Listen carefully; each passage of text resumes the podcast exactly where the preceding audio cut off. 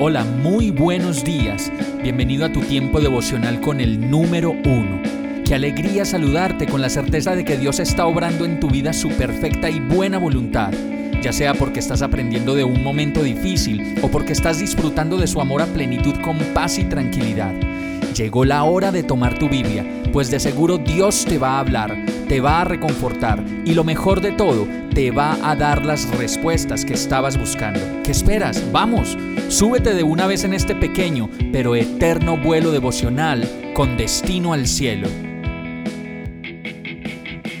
Y el mensaje de hoy se llama Honrala. Efesios 5:28 dice, el que ama a su esposa se ama a sí mismo. Y bueno, anoche estaba hablando con mi esposa y con otras personas acerca de las peleas entre los esposos y de las diferencias que durante las relaciones y hasta la muerte seguramente vamos a tener.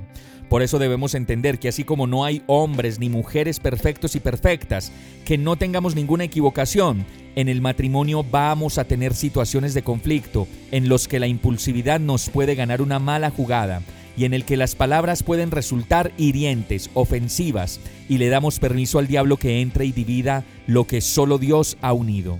Llegué entonces anoche a buscar este verso, pues si de algo estoy seguro, es que nosotros como esposos debemos honrar a nuestras esposas completamente y en todo. Y eso significa tanto para las esposas como para los esposos, renunciar a hablar mal el uno del otro, así sea con las amigas o con los amigos, pues cada vez que lo hacemos, dejamos de honrar a esa mujer que Dios nos dio como esposa, y en el caso contrario, la esposa deja de honrar a su esposo. Debemos comprender que hay cosas en la vida del matrimonio que corresponden al lugar de lo íntimo y de lo privado, que de ninguna manera deben salir afuera, pues cuando lo hacemos, dejamos de honrar a esa persona que tanto amamos. Espero que se entienda que aquí no hablamos de lo que corresponde al maltrato físico y verbal, que de ninguna manera lo debemos aceptar dentro de nuestra relación y por supuesto debemos denunciar a tiempo para encontrar una verdadera salida al problema. Vamos a orar. Amado Dios, Gracias por tu palabra que me enseña y me dice cómo debo tratar a mi esposa y a mi esposo. Ayúdame a ser esa persona que honre todo el tiempo y que proteja a mi esposa o a mi esposo de la burla, de la deshonra y del estar en boca de todo el mundo. Ayúdanos a ser idóneos y a mantener nuestro amor lleno de honra y cuidado. Y todo esto te lo pido y te lo pedimos en el nombre de Jesús. Amén.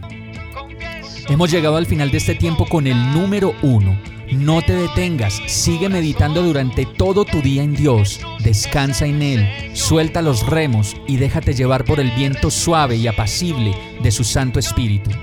Solo compártelo con quien lo necesite y ames. Hoy, de la mano de Dios, todo será un gran día.